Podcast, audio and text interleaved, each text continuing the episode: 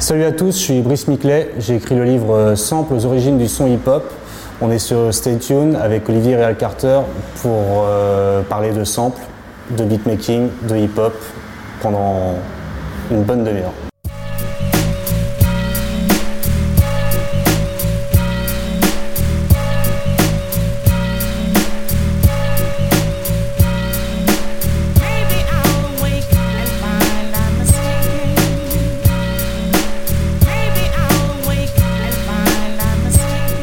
Bonjour à tous, j'espère que vous allez bien. Vous êtes sur Stay Tune, bien évidemment. Nouveau numéro, nouvelle émission avec Brice Miclet.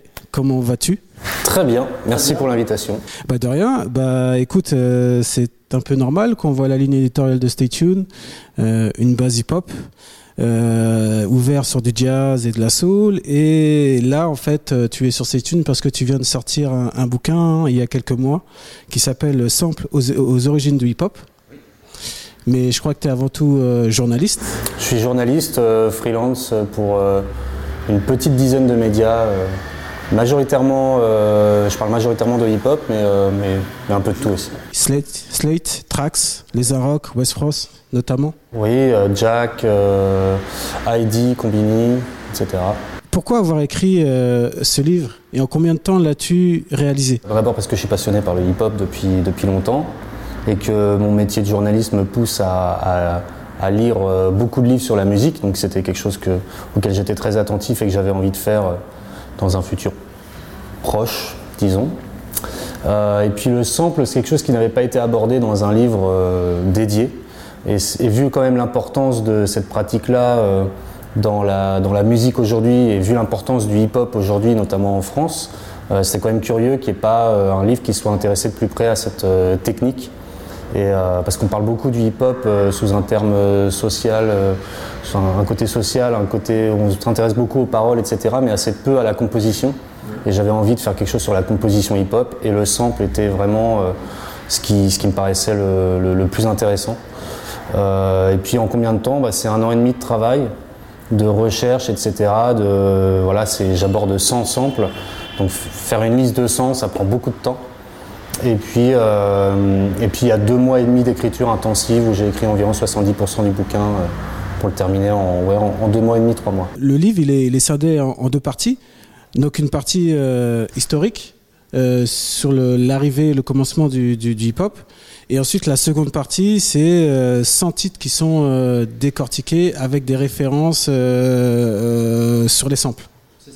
Et des anecdotes qui retracent euh, l'acheminement du morceau ou la création du morceau. En fait, les, les 100 samples que j'aborde, c'est un peu l'idée de base du livre. Euh, donc, fallait représenter toutes les époques, etc. Plein de types de samples différents, des musiques qui avaient été samplées différentes. Mais je ne pouvais pas euh, rentrer directement euh, dans ces chapitres assez courts. Il fallait une introduction, expliquer vraiment l'histoire et l'importance du sampling dans le hip-hop. Raconter le hip-hop, l'histoire du hip-hop via le sampling, en fait, il fallait recontextualiser. Donc il y a une intro de 40 pages qui raconte euh, euh, l'histoire du sampling hip-hop américain. Ouais, donc on, pa- on parle de, de DJ Coolerk, euh, le, des premiers DJ, euh, ou le premier DJ hip-hop.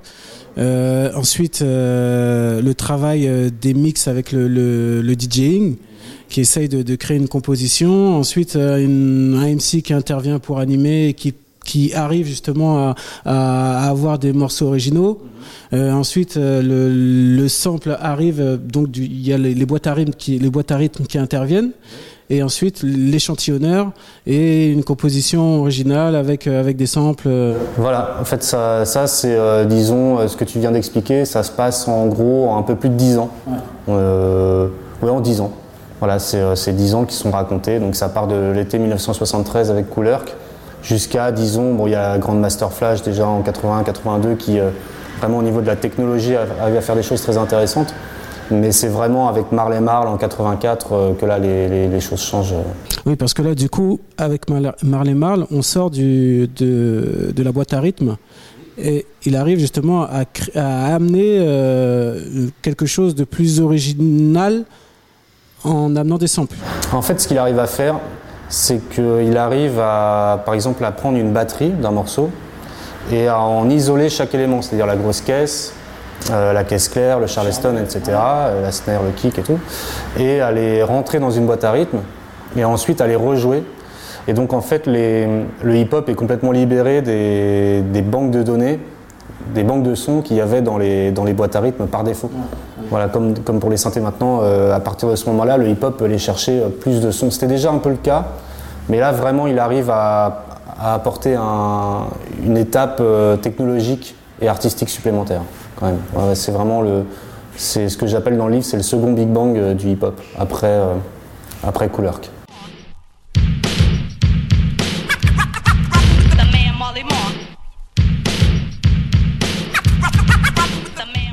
Finalement, si on revient sur les titres, euh, sur les 100 titres que tu, euh, que tu as sélectionnés, il y a une, forme de cohérence. Il y a une cohérence puisque du coup tous les beatmakers sont présents, en tout cas à mes yeux. Parce qu'on est, euh, il en, manque toujours, mais les, les, ma- les majeurs sont là. Je veux dire,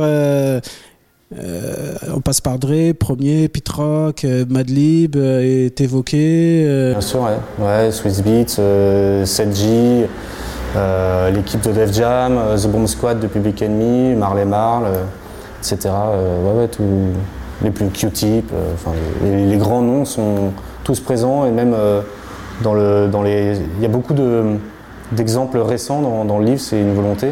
Et il y a pas mal de beatmakers assez récents, DJ Dai, Sunwave, 1985, tout ça, c'est des. Ketra des- Dada aussi. Ketra Nada est dedans, oui. Des gens comme euh, No ID aussi. euh, Voilà. Et d'ailleurs, euh, ce qui est marrant, c'est que pour revenir au sample, euh, le premier litige, en fait, arrive avec le titre de Bismarcky Alone Again. Alors, c'est pas le premier litige, mais c'est le procès le plus, le plus important dans l'histoire du hip-hop, en fait. Il y a déjà eu des choses, il y a déjà eu de la soul qui avait été attaquée. Euh, Africa Bambata avait été attaqué par, euh, par Kraftwerk, euh, de la soul par les Turtles, etc. Euh, il y en avait eu d'autres, mais euh, dans le cas de Bismarcky, euh, le juge va rendre un jugement qui va faire jurisprudence en fait dans le hip-hop. C'est qu'à partir de, ce jugement-là, donc on est en 92, euh, il faut obligatoirement l'autorisation de l'artiste samplé pour sampler sa musique. Et l'artiste samplé peut négocier un pourcentage sur les royalties et aussi vendre ses droits de master. Voilà, et ça c'est obligatoire, c'est-à-dire que ça, ça rentre vraiment dans la loi euh, d'abord de certains États américains et très rapidement de- de tous les États américains. Donc, euh, suite à, à ça, je crois que Bismarcky sort un album où le titre, c'est tout. Ouais. ouais. L'album c'est I Need a Haircut et le titre euh, qui a motivé la plainte c'est euh, Alone Again qui sample un titre euh, des années 70 d'un chanteur irlandais qui s'appelle Gilbert O'Sullivan et qui s'appelle Alone Again Naturally. Et euh, donc le sample est très simple en fait, c'est vraiment la boucle qui est même pas, euh, qui est très peu modifiée, qui est juste bouclée. Donc on le reconnaît complètement et en fait Bismarcky avait demandé l'autorisation à Gilbert O'Sullivan qui avait dit bah ok sur le principe mais je veux d'abord voir ce que, ce que tu vas en faire. Et en fait, Bismarcky, c'est Bismarcky, donc c'est un type un peu comique, euh, un peu taré en fait, qui fait du rap comique et qui en a fait un morceau comique. Il l'a fait écouter à Gilberto Sullivan et Gilberto Sullivan a dit bah non, je suis pas d'accord pour en faire quelque chose de comique. Et euh, Bismarcky a fait bah tant pis, je le fais quand même. Et donc euh, Gilberto Sullivan a porté plainte et ça a été un- le procès le plus important de l'histoire du hip-hop. Mais du coup, l'album, euh, tous les samples sont déclarés de Bismarcky, là, ça, ça, ça arrive après. Ah, c'est All Sample Cleared. Ouais, c'est, euh, c'est- ah oui, c'est l'album d'après. Effectivement, en fait, euh, après cette histoire qui a eu beaucoup de, qui a eu un gros retentissement, en fait, euh, il sort un album, l'album suivant, et dessus il met une, une grosse, une grosse étiquette All Sample Cleared. Enfin, tous les samples euh, sont. euh, D'ailleurs, on voit clearés. auprès d'un juge euh, Ah oui, c'est ça. euh, exactement. Voilà, c'est, euh, c'est une manière de faire référence à, à ce procès qui a quand même failli lui coûter sa carrière. off leaving two tracks. Not at one time did homeboy look back. It took me an hour to get where I was going and to time it all off. It had to start. Alors moi je me souviens à l'époque, alors là c'était dans les vieux magazines, euh, je crois que c'était l'affiche, euh, c'était en 92-93 et euh, bon, moi j'étais un grand fan de Pete Rock et il y avait une interview de Pete Rock où il disait que les samples, euh, genre une sample de 5 secondes, euh, on payait des sommes euh, monumentales pour des samples de 5 secondes. Moi si on devait sampler ma musique de 5 secondes, il y aurait pas de souci quoi.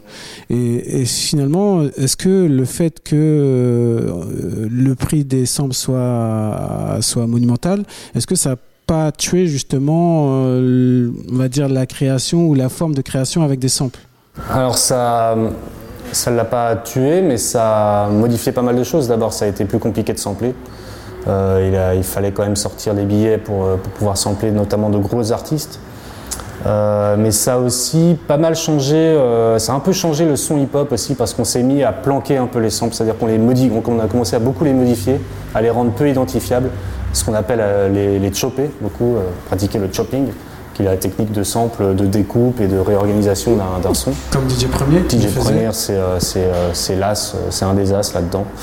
Euh, s'il a, lui, il prenait un, un sample minuscule d'autant de, de la mesure, il en faisait une boucle entière. Enfin, c'est assez, assez prodigieux sur certains titres. Donc euh, ça, ça a, dû, ça a pu amener ouais, une.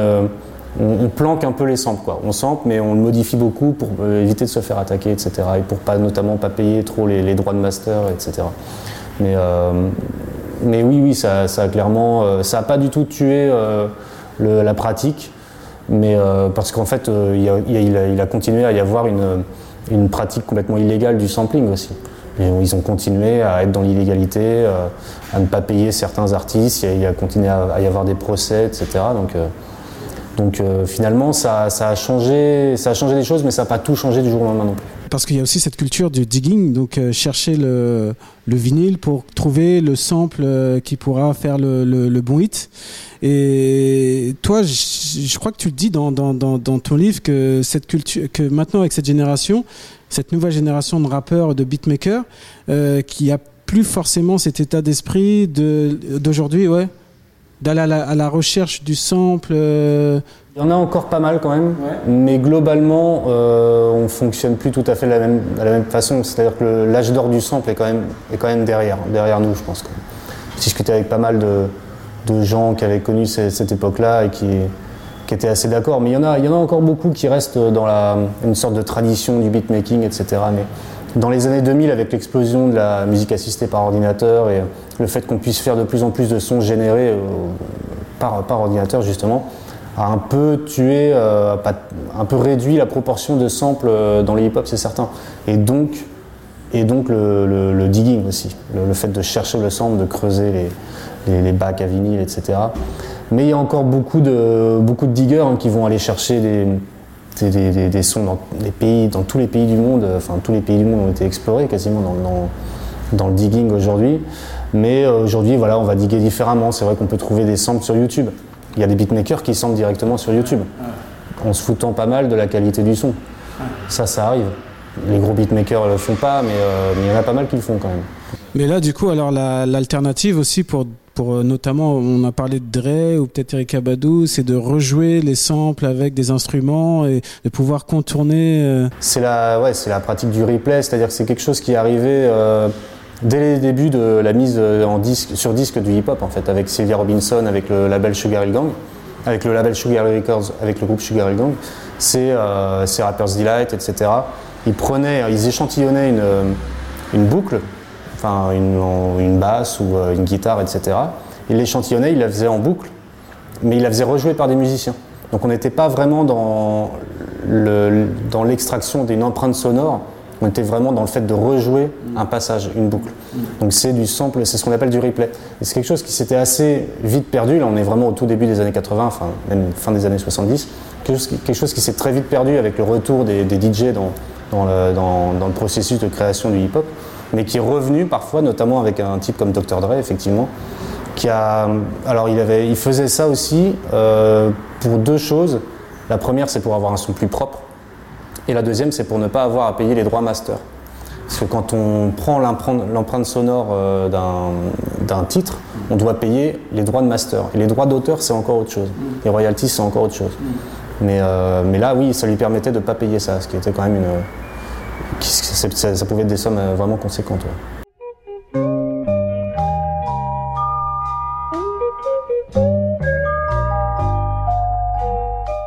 Et donc toi, j'ai l'impression, j'ai cru entendre que ton ou ton producteur ou tes producteurs préférés, c'était un collectif. C'est Bomb Squad Ouais, c'est- alors. euh, ouais, qui ouais. ont produit euh, pour Public Enemy. Public Enemy, ouais, c'était le, le- le collectif de, de beatmakers. Hank Chokri, Chuck D était dedans aussi, était Vietnam, etc. Mais euh, ouais, c'est un- je, les, je les aime beaucoup. mais en fait, on, on m'a posé la question, il fallait que j'en prenne un. Et j'aurais pu en prendre d'autres, honnêtement. Mais ceux-là, je les, je les aime beaucoup. Il y a aussi DJ Premier, il y a Soundwave aujourd'hui, No ID, euh, il y a Madlib, Jay Dilla. Voilà, c'était. Voilà, c'est. ouais, il, y a, il y a plusieurs noms, mais, euh, mais c'est vrai que The Bomb Squad, en fait, ce que. euh, ce qui s'est passé avec The Bomb Squad, c'est que j'étais pas un grand fan de Public Enemy avant d'écrire ce bouquin. Je connaissais, mais toute cette vague euh, hip-hop des pré-89, disons, enfin même s'ils ont fait des choses après, mais ils ont démarré plus tôt. C'est quelque chose qui ne me parlait pas trop, les Beastie Boys, etc. Et j'ai appris, en fait, en écrivant le bouquin, à vraiment mieux considérer euh, leur pratique euh, de la composition hip-hop et à, et, à, et à voir à quel point c'était des gens euh, novateurs. ouais.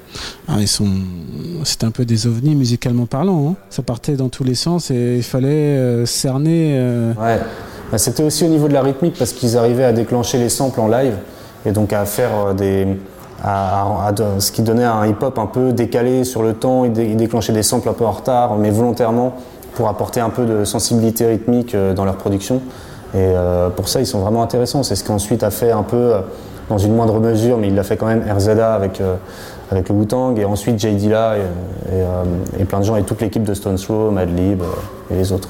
D'ailleurs, tu parlais de RZA, mais euh, sur le premier album de Wu-Tang, là, euh, il y a cette, euh, cette, on va dire le feedback ou du moins en tout cas ce que les gens disaient, c'est que cet album, effectivement, il tourne bien, mais qu'il a été fait de manière assez basique et assez, ah bah, assez basique, quoi. Bah, c'est vrai en fait, quand il y a qu'à l'écouter, le, le- alors je sais pas, il y a peut-être des, des remasters, etc., qui font qu'il est meilleure qualité aujourd'hui, mais globalement, ça reste un album qui est très brut. Et euh, surtout, les, certains sons euh, démarrent à un certain BPM, à un certain tempo, et arrivent à la fin à un autre, un autre tempo. En fait, il programmait pas toutes ses boîtes à rythme, il quantisait pas en fait. Euh, mais c'était, il avait un peu fait fi de pas mal de techniques qui sont, qui pourraient paraître essentielles dans la composition hip-hop. En fait, il avait dit non, moi je fais un truc vraiment instinctif. Et c'est ce qu'a fait ce côté brut et ce côté un peu crade, c'est ce qu'a fait le- le- aussi en grande partie le succès de, de cet album, de, de, de Hunter the Wu-Tang. Alors moi, ce que j'aime bien dans le bouquin, c'est des, les petites anecdotes qu'il pourrait avoir. Euh, là, je, je vais parler aussi de Janet Jackson. Il y a un titre qui s'appelle God, God Still Is Gone avec Q-Tip en, en featuring. Et euh, ce qui est marrant, c'est que euh, le, le beat est réalisé par, euh, par Terry Jam et Lewis. Et a priori, ce serait Jay Dilla qui, qui, qui serait derrière. Parce Alors, que il me semble qu'il y a une interview où il disait euh, Ouais, que c'était lui qui, qui avait fait quelque chose. ça. Il y a un espèce de flou euh, en fait autour de ce titre. C'est que Q-Tip euh, dit, euh, et Jay Dilla aussi, mais surtout Q-Tip dit que en gros ils avaient fait un beat et que euh, les producteurs du, du titre euh, God Till Is Gone ont, ont un peu piqué leur idée. Et Q-Tip dit ouais ils ont juste piqué l'idée et, euh, et moi ensuite ils m'ont voilà, ils m'ont appelé pour faire un truc dessus. Et Jay Dilla qui n'est pas crédité sur le, sur le titre final dit carrément, enfin disait carrément euh, non ils, l'ont, ils ont volé le beat quoi. Donc euh, il y a deux versions un petit peu qui. Ça sonne très Uma et Ouais. JD hein, finalement. Ah complètement ouais. Ouais. Ah ouais, ouais, ça sonne très, ça sonne très JD ouais. Ouais, pour le coup ouais.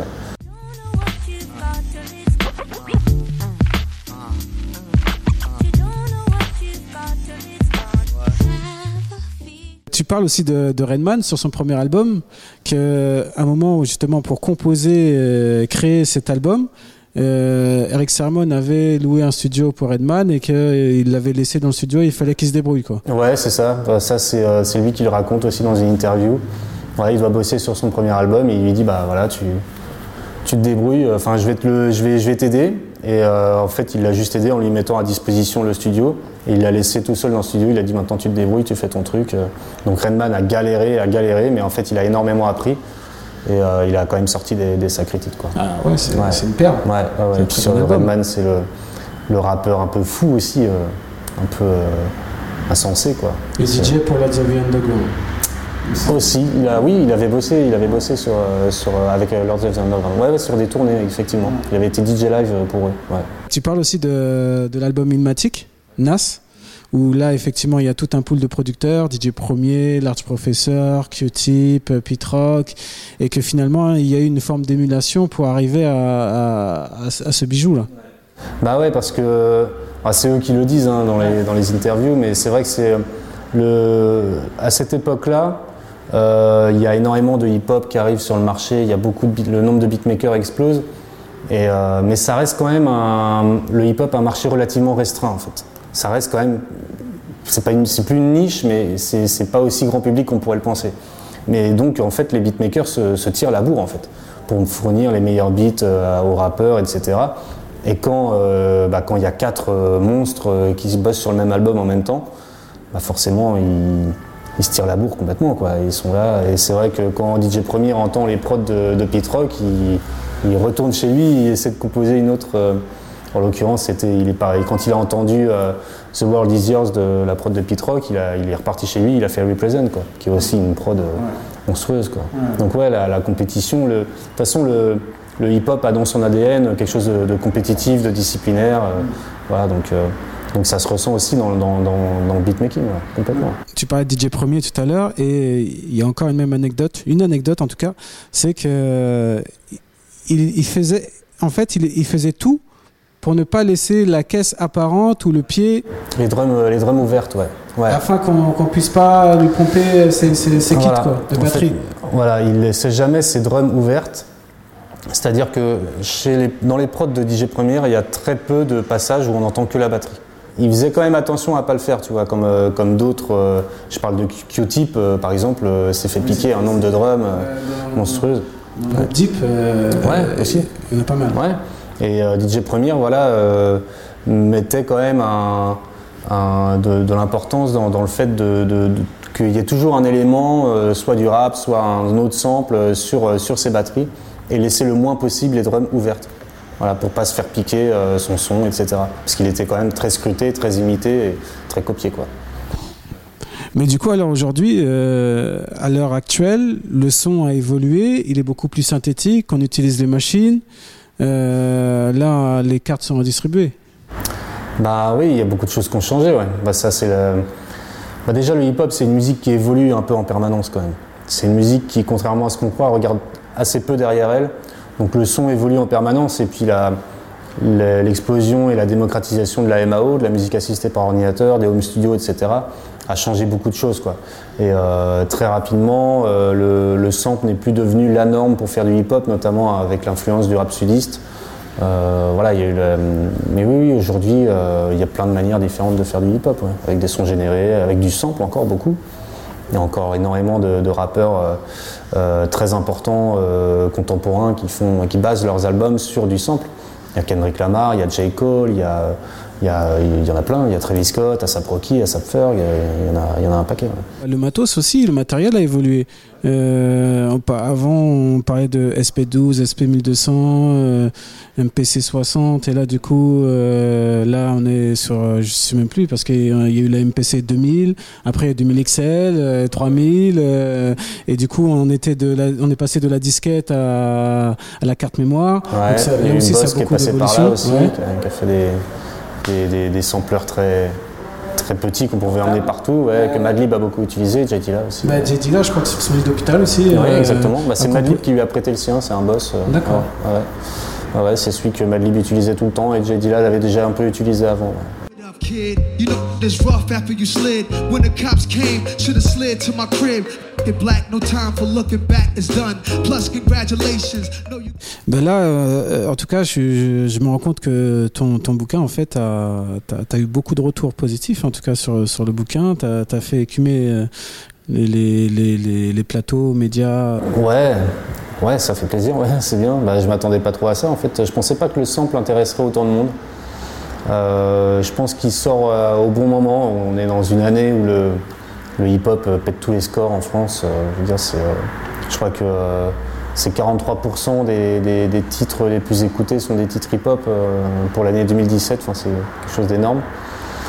Donc ça, doit jouer. Et puis voilà, le fait que les gens commencent à beaucoup mieux considérer le hip-hop dans les médias, malgré tout, tout ce qu'on peut voir chez Ruquier, etc., chez Ardisson, quand même globalement, Euh, le hip-hop, le hip-hop est quand même mieux considéré aujourd'hui qu'il y a, qu'il y a 15 oui, ans. oui, c'est sûr. Il y a une évolution. Il y a une Qu'il y a évolution. 15 ans, euh, c'était euh, quand même, on avait tous les politiques de droite qui t'expliquaient que, euh, ça- que les jeunes étaient pervertis, etc.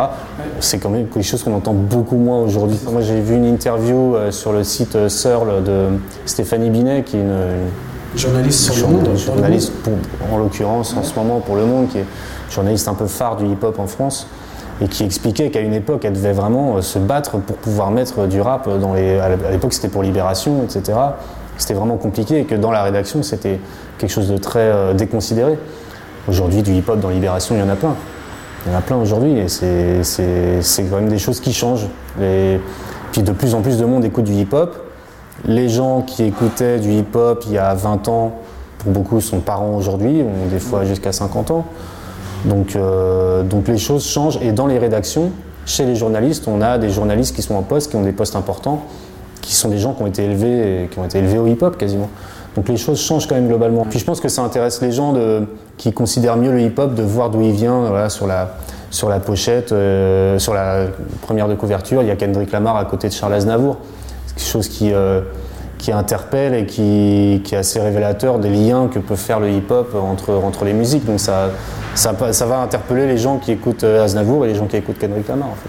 Mais du coup, avec la numérisation de, de la musique, euh, avant il y avait les pochettes avec justement les détails euh, de la production et donc du coup les détails sur les samples. Du coup, on n'a plus forcément cette visibilité là. Euh, ça, ça, ça met un peu de côté euh, le processus créatif finalement. Bah, c'est pas faux, effectivement. Oui, je suis assez d'accord. Mais je crois que il y a une plateforme, je me demande si c'est pas Spotify, qui commence à, à préciser les, les crédits de plus en plus. Et euh, parce que pendant un moment, il y avait quasiment aucun crédit sur Spotify. Et, il me semble avoir vu que là, ils allaient s'y mettre plus sérieusement. Ouais. Ça serait bien pour le hip-hop notamment. C'est c'est une, musique où les, crédits sont pour le coup très importants, où les gens regardent vraiment les crédits. Avec Internet, les crédits, on les trouve très facilement au final. Il y a, toujours un mec, il y a un album qui sort, il y a, t'attends euh, deux semaines grand max, euh, et je veux dire, euh, les crédits sont sur WhoSampled, etc. Ça va relativement vite, donc on arrive, Internet arrive à combler avec les internautes au final. Alors je vais te donner une série de mots et instinctivement tu me donneras ton ressenti en quelques mots, en quelques phrases. Si je te dis euh, journaliste, Ben, beau métier, surtout journaliste musique, c'est cool. On est vachement décrié en ce moment, mais pourquoi vachement décrié? Bah, il y a toute une. euh, les médias sont pas mal attaqués de partout en ce moment, euh, parfois, souvent à juste titre. Mais dans la il y a musique? Dans la musique aussi, ouais. Ah bon? Ah bah oui, il y a qu'à voir ce que prennent les Arocs en ce moment. Mais ah, je sur- pas, je sais sur- ah ouais, ouais, bah là, les Arocs euh, sont très critiqués pour leur traitement du, du rap. Enfin, très critiqués, sont critiqués. On dit que c'est des. Voilà. euh, Il y a même des artistes qui ont critiqué les Arocs par le passé euh, sur le traitement du rap. DC's a- avait pas mal flingué, euh, flingué les Arocs dans, dans deux de ses textes et dans des interviews, etc. Mais voilà, euh, oui, mais il y a, y y y beaucoup de bonnes choses. On devrait se calmer un petit peu euh, sur les journalistes. On a quand même un pays où il y a, on a une bonne presse, même s'il y a beaucoup de problèmes, on est quand même euh, plutôt bien. Ça va. Si je te dis streaming, Bah, futur.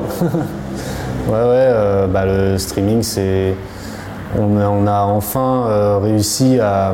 C'est le moyen qui a, qui a enfin euh, réconcilié l'industrie du disque avec les consommateurs. Voilà, c'est peut-être pas le moyen parfait, mais, mais c'est une possibilité de rendre la chose attractive, légale, etc. On sort vraiment de les gens de l'illégalité, on arrête de, de, de dire aux gens c'est pas bien d'écouter de la musique sur internet, c'est ce qu'on faisait pendant, pendant, pendant 15 ans. Là c'est quand même une bonne chose et puis ça va s'équilibrer. sample. Bah, ouverture, je dirais, euh, lien, connexion, pont euh, entre plein de musiques et euh, voir comment il y, y a plein de gens qui, qui expliquent qu'ils ont commencé à écouter du jazz, de la soul, etc. parce qu'ils ont commencé à écouter du hip-hop. Donc ça prouve que, que c'est une, une belle pratique musicale. Things are so passionate, signs are so real. Sometimes I try to chill, mellow down, blow a smoke. Smile on my face, but it's really no joke. You feel it in the street, the people. C'est marrant parce que tu parles des, gens qui qui euh, qui faisaient d'autres musiques, qui se sont rattachés ou qui ont trouvé un lien avec le hip-hop. Mais c'est vrai, je pense à des artistes comme euh, Robert Glasper notamment, euh, pianiste, jazz, et qui arrive à créer des ponts avec le hip-hop. Et je pense à Karim Reggins aussi, qui est batteur. Pour... Il y en a d'autres, bien Ouais, sûr. ouais, il y a euh, Christian Scott à ses débuts, il faisait Ouais. pas mal. Il y a toujours eu quand même pas mal de, de liens. euh, ça s'est fait assez rapidement les liens entre le jazz. À partir du moment où le, le, sample a commencé- ah, le hip-hop a commencé à sampler du jazz, il y a quand même eu des liens assez rapidement. Puis il y a The Roots qui est passé par là, c'est quand même pas rien. Il y a une influence jazz, c'est un groupe important. Donc il y, a eu, il y a eu pas mal de choses. Et aujourd'hui, ouais, on a vraiment des artistes jazz qui, qui sont à la frontière avec le, jeu- le- les- les- la musique hip-hop. Quoi. Ouais, ouais, Robert Glasper, c'est un très bon exemple. Futur. Je parle pas du rappeur. Ouais, Maskoff. Très bon titre. Ouais, ouais, bah avec un sample hein, d'ailleurs. Ah ouais, la, flûte, la, la flûte traversière, c'est un sample. Euh, futur, ah, c'est compliqué là.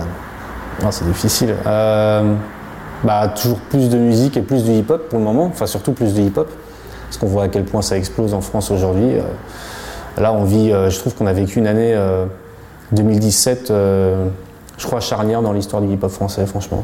Parce que vu, euh, au vu des chiffres, au vu de, de la démocratisation du hip-hop, de la vitalité du live rap, euh, on est quand même sur, euh, sur quelque chose qui n'a pas eu euh, de précédent. Donc euh, historiquement, en termes de Mais il y, a quand même des- il y a quand même eu des gros scores euh, sur des précédents albums. des gros scores, mais il n'y a jamais eu autant de rappeurs. Et les gens n'ont jamais écouté autant de rap et autant de rappeurs différents. Là, le rap est, est premier, est premier quasiment partout. Enfin, je veux dire, c'est euh, C'est varié pour le coup. Là, et je veux dire, c'est et c'est devenu quelque chose de normal. On n'est plus dans le phénomène rap, etc. On est, euh, on est vraiment, enfin ça fait longtemps, mais là on est vraiment à, à des scores. euh, Enfin, la popularité du rap euh, n'a jamais, n'a jamais été aussi forte en France. Dernier mot, livre? Livre, euh, ben non, mais faut lire, faut lire beaucoup de, beaucoup de, beaucoup de livres sur la musique. euh, C'est, là, je trouve, c'est comme partout. Je trouve que c'est dans les bouquins qu'il y a, le plus de choses à apprendre en général. Euh, donc euh, il faut écouter de la musique, mais lire la musique c'est intéressant aussi. Voilà, c'est même très intéressant. Il y a aussi un truc que j'ai omis de dire, c'est que on parle des beatmakers, mais aussi quelques beatmakers français. On parle de DJ Mehdi, on parle d'Imhotep. Euh, voilà, je pense qu'il y en a d'autres, hein. il y en a quatre. Il y en a quatre. Il y a, bah, il y a NTM. En fait, le beatmaker c'est Sully Céphile, celui qui faisait Je voulais. euh, Oui, c'est lui qui a fait le beat de euh, That's My People. ouais, That's My People, Voilà. c'est lui, ouais, effectivement. Et euh, j'ai Solar, ouais, Solar qui sème le vent, récolte le tempo. c'est, Avec euh, Boom Bass. C'est voilà, Pierre Ouais. Boombass, Ouais. qui sont ensuite devenus les Cassius. C'est ça. Et ouais, ouais, bah oui, parce que c'était. Moi, je voulais vraiment faire un livre sur le hip-hop américain. C'est par mes goûts personnels déjà, et puis parce que le sampling a quand même plus d'importance. Enfin, les évolutions technologiques, techniques et artistiques sont quand même globalement faites aux États-Unis, même s'il y a eu énormément de choses très intéressantes en France. On est le second pays du hip-hop, donc euh, forcément. Mais, euh, mais voilà, moi, je voulais or- orienter ça sur le hip-hop américain, mais quand même faire un gros clin d'œil, euh, un au rap français qui est, extrêmement riche et avec des beatmakers fabuleux. Ceux-là, c'est des, gros noms, ceux-là, mais il y il y en a plein d'autres dans l'ombre. Qu'est-ce que tu aimerais, ou du moins, qu'est-ce que tu voudrais laisser euh, euh, comme, euh, comme impression, en tout cas, auprès du lecteur? Il y a une chose, bon d'abord c'est une approche, disons un peu technique du rap, du hip-hop. Mais intéressante. Oui, Et très intéressante. Mais parce que voilà. Bah oui, oui, euh, c'est- faut pas avoir peur de rentrer. euh, c'est comme- c'est c'est abordable hein, comme livre. euh, c'est pas, voilà, euh, je veux dire, c'est pas moins abordable que quelque chose qui décortiquerait les, les- les textes en faisant, en, en faisant des liens avec la littérature, etc. Là, finalement, on est un peu sur la même chose. Et puis, je parle pas énormément de, de technique. Enfin, j'en parle évidemment, c'est impossible, mais surtout, je raconte des histoires, de bonnes histoires. Mais ce que je voulais vraiment aussi montrer, c'était que le sample n'était pas mort du tout aujourd'hui. Il y a, plein d'exemples euh, de post-2010 euh, dans ce livre. Euh, et le sample aujourd'hui n'est qu'une manière, enfin, est, une manière de faire du hip-hop parmi d'autres. Et c'est encore une manière vraiment majeure, majeure dans le rap aujourd'hui. Et ceux qui écoutent, notamment les plus jeunes qui vont écouter des rappeurs très récents, il faudrait qu'ils se rendent compte que pour une bonne partie, ces rappeurs s'inscrivent vraiment dans une perspective historique, dans une tradition qui est la tradition du sample et que c'est intéressant de s'y plonger et de voir que, que cette euh, tradition se perpétue encore aujourd'hui dans des grands albums comme le dernier Kendrick Lamar, pour prendre le plus connu. Le mot de la fin, ça serait quoi? Ça serait euh, écouter, euh, écouter de plus en plus de hip-hop et, euh, et, et voilà, pour qu'elle soit de plus en plus considérée. On est sur la bonne voie en ce moment. Et puis, euh, et voilà, et, puis qu'il y ait de plus en plus de beatmakers. euh, on a quand même un. Ouais, il y beaucoup, vivier, ah, il y a un hein. super vivier en France, c'est assez impressionnant. qualité, Ouais, ouais, euh, même, même des gens complètement inconnus, euh, sûr. Ça c'est super, et donc euh, continuez, continuez à faire ça. Bon, en tout cas, je te remercie d'être passé sur Stay Tuned. Bah, merci, c'était vraiment cool. On te verra sûrement pour le prochain projet. Hein voilà, surprise, surprise. Et bah, bon vent en tout cas avec ce, avec ce, ce bouquin. Bah, merci, Salut. merci.